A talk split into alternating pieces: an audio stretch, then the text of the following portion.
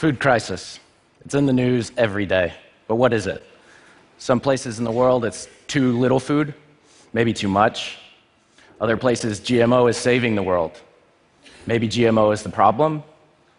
Too much agricultural runoff, creating bad oceans, toxic oceans, attenuation of nutrition. They go on and on. And I find the current climate of this discussion incredibly disempowering. So, how do we bring that to something that we understand? How is this apple food crisis? You've all eaten an apple in the last week, I'm sure. How old do you think it was from when it was picked? Two weeks? Two months? 11 months. The average age of an apple in a grocery store in the United States. And I don't expect it to be much different in Europe or anywhere else in the world. We pick them, we put them in cold storage, we gas the cold storage. There's actually documented proof of workers trying to go into these environments to retrieve an apple and dying because the atmosphere that they slow down the process of the apple is also toxic to humans. How is it that none of you know this? Why didn't I know this? 90% of the quality of that apple, all the antioxidants, are gone by the time we get it. It's basically a little ball of sugar. How did we get it so information poor? And how can we do better? I think what's missing is a platform. I know platforms, I know computers. They put me on the internet when I was young. I did very weird things on this platform, but I met people and I could express myself. How do you express yourself in food? If we had a platform, we might feel empowered to question what if. For me, I question what if climate was democratic? So, this is a map of climate in the world, the most productive areas in green, the least productive in red. They shift and they change, and Californian farmers now become Mexican farmers. China picks up land in Brazil to grow better food, and we're slave to climate. What if each country had its own productive climate? What would that change about how we live? What would that change about quality of life and nutrition? Last generation's problem was we need more food and we need it cheap. Welcome to your global farm. We built a huge analog farm. All these traces, these are cars, planes, trains, and automobiles. It's a miracle that we feed 7 billion people with just a few of us involved in the production of food. What if we built a digital farm, a digital world farm? What if you could take this apple, digitize it somehow, send it through particles in the air, and reconstitute it on the other side? What if? going through some of these quotes, you know, they inspire me to do what I do. First one Japanese farming has no youth, no water, no land, and no future. That's what I landed to the day that I went to Minami Sanriku, one stop south of Fukushima after the disaster. The kids have headed to Sendai in Tokyo. The land is contaminated. They already import 70% of their own food, but it's not unique to Japan. 2% of the American population is involved in farming. What good answer comes from 2% of any population? As we go around the world, 50% of the African population is under 18. 80% don't want to be farmers. Farming is hard. The life of a small shareholder farmer is miserable.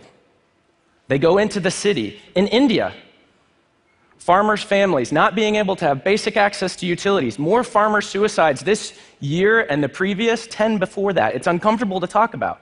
Where are they going? Into the city. No young people, and everyone's headed in. So, how do we build this platform that inspires the youth? Welcome to the new tractor, right? This is my combine.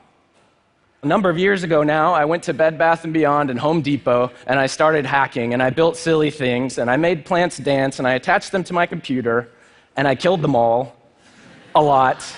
Uh, and I eventually got them to survive. And I created one of the most intimate relationships I've ever had in my life because I was learning the language of plants.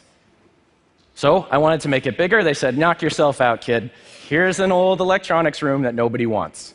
What can you do? With my team, we built a farm inside of the Media Lab, a place historically known not for anything about biology, but everything about digital life. Inside of this 60 square feet, we produced enough food to feed about 300 people once a month. Not a lot of food, and there's an, a lot of interesting technology in there.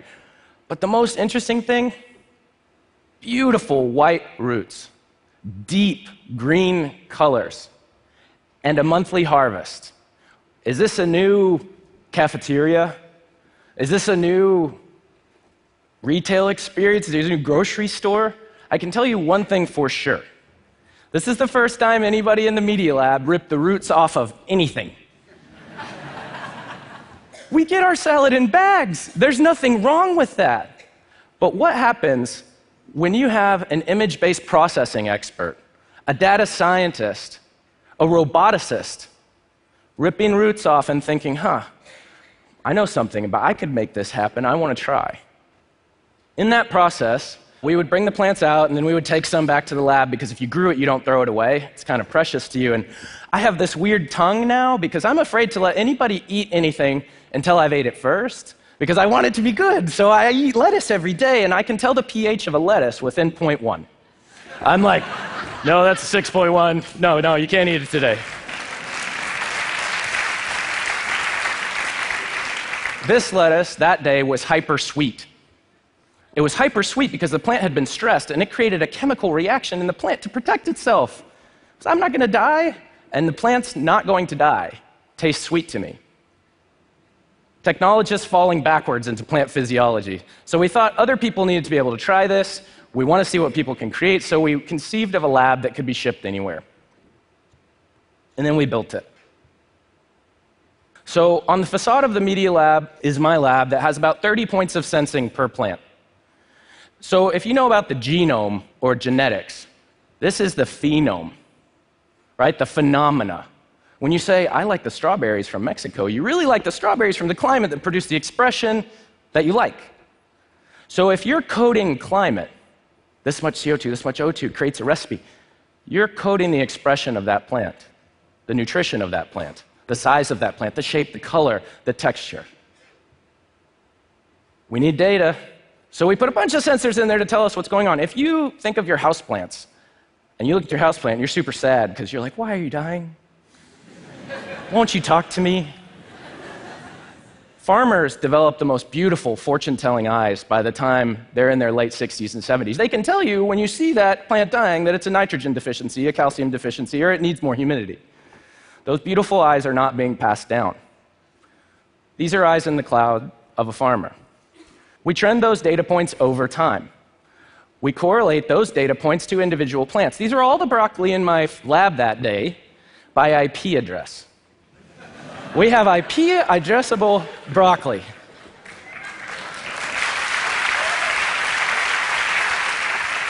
So, if that's not weird enough, you can click one and you get a plant profile. And what this tells you is downloadable progress on that plant, but not like you'd think. It's not just when it's ready. When does it achieve the nutrition that I need? When does it achieve the taste that I desire? Is it getting too much water? Uh, is it getting too much sun? Uh, alerts. It can talk to me. It's conversant. We have a language. I think. I think of that as the first user on the plant Facebook, right? That's a plant profile, and that plant will start making friends. It will, and I mean it. It will make friends with other plants that use less nitrogen, more phosphorus, less potassium. We're going to learn about a complexity that we can only guess at now. And they may not friend us back. I don't know, they might friend us back. It depends on how we act. So, this is my lab now. It's a little bit more systematized. My background is designing data centers and hospitals of all things, so I know a little bit about creating a control environment. And so, inside of this environment, we're experimenting with all kinds of things. You know, this process, aeroponics, it was developed by NASA for Mir Space Station for reducing the amount of water they send into space. What it really does is give the plant exactly what it wants water, minerals, and oxygen. Roots are not that complicated. So when you give them that, you get this amazing expression. It's like the plant has two hearts. And because it has two hearts, it grows four or five times faster. Right? It's a perfect world. We've gone a long way into technology and seed for an adverse world, and we're going to continue to do that. But we're going to have a new tool too, which is perfect world. So we've grown all kinds of things. These tomatoes hadn't been in commercial production for 150 years. Do you know that we have rare and ancient seed banks? Banks of seed. It's amazing. They have germplasm alive and things that you've never eaten. I am the only person in this room that's eaten that kind of tomato. Problem is, it was a sauce tomato, and we don't know how to cook, so we just ate a sauce tomato, which is not that great, but we've done things with protein, we've grown all kinds of things. We've grown humans. Maybe you could, but we didn't. But what we realized is the tool was too big, it was too expensive. I was starting to put them around the world, and they were about $100,000, so finding somebody with 100 grand in their back pocket isn't so easy, so we wanted to make a small one. So, this project was actually one of my students' mechanical engineering undergraduates, Camille. So, Camille and I and my team, we iterated all summer how to make it cheaper, how to make it work better, how to make it so other people could make it. And then we dropped them off in schools, 7th through 11th grade. And if you want to be humbled, try to teach a kid something. So, I went into the school and I said, set it to 65% humidity. The seventh grader said, What's humidity? And I said, Oh, it's water and air. He said, There's no water and air, you're an idiot. And I was like, all right, all right, don't trust me. Actually, don't trust me, right? Set it to 100. He sets it to 100, and what happens? It starts to condense, make a fog, and eventually drip. And he says, oh, humidity is rain. Why didn't you just tell me that? We've created an interface for this that's much like a game. So they have a 3D environment, they can log into it anywhere in the world on their smartphone, on their tablet. They have different parts of the bots, the physical, the, the sensors. They select recipes that have been created by other kids anywhere in the world. They select and activate that recipe, they plant a seedling. While it's growing, they make changes. They're like, why does the plant need CO2 anyway? Isn't CO2 bad? It kills people. Crank up CO2, plant dies. Or crank down CO2, plant does very well. Harvest plant, and you've created a new digital recipe. It's an iterative design and development and exploration process. They can download then all of the data about that new plant that they developed or the new digital recipe and what did it do? Was it, was it better? Was it worse? Imagine these as little cores of processing. We're going to learn so much. So here's one of the, the food computers, as we call them, in a school in three weeks' time. Right? This is three weeks of growth, but more importantly, was the first time that this kid ever thought that he could be a farmer or that he would want to be a farmer. So we've open sourced all of this. It's all online. Go home, try to build your first food computer. It's going to be difficult. I'm just telling you, we're in the beginning, but it's all there. It's very important to me that this is easily accessible. We're going to keep making it more so. These are farmers electrical engineer, mechanical engineer, environmental engineer, computer scientist, plant scientist, economist, urban planners on one platform, doing what they're good at, but we got a little too big. I'm proud to announce this is my new facility that I'm just starting. This warehouse could be anywhere. That's why I chose it. And inside of this warehouse, we're going to build something kind of like this. These exist right now. Take a look at it. These exist too. One grows greens, one grows Ebola vaccine. Pretty amazing that plants and this DARPA Grand Challenge winner is one of the reasons we're getting ahead of Ebola. The plants are producing the protein that's Ebola resistant. So, pharmaceuticals, nutraceuticals, all the way down to lettuce. But these two things look nothing alike, and that's where I am with my field. Everything is different. We're in that weird, we're all right stage, and it's like, Here's my black box. No, buy mine. No, no, no, no. I've got intellectual property that's totally valuable. Don't buy his, buy mine. And the reality is, we're just at the beginning. In a time when society is shifting too, when we ask for more, cheaper food, we're now asking for better, environmentally friendly food. And when you have McDonald's advertising what's in the chicken McNugget, the most mysterious food item of all time, they are now basing their marketing plan on that. Everything is changing. So, into the world now personal food computers, food servers, and food data centers. Run on the open phenome. Think open genome, but we're going to put little climate recipes like Wikipedia that you can pull down, actuate, and grow. What does this look like in a world? You remember the world connected by strings? We start having beacons. We start sending information about food rather than sending food. This is not just my fantasy, this is where we're already deploying. Food computers, food servers, soon to be food data centers, connecting people together to share information. The future of food is not about fighting over what's wrong with this. We know what's wrong with this.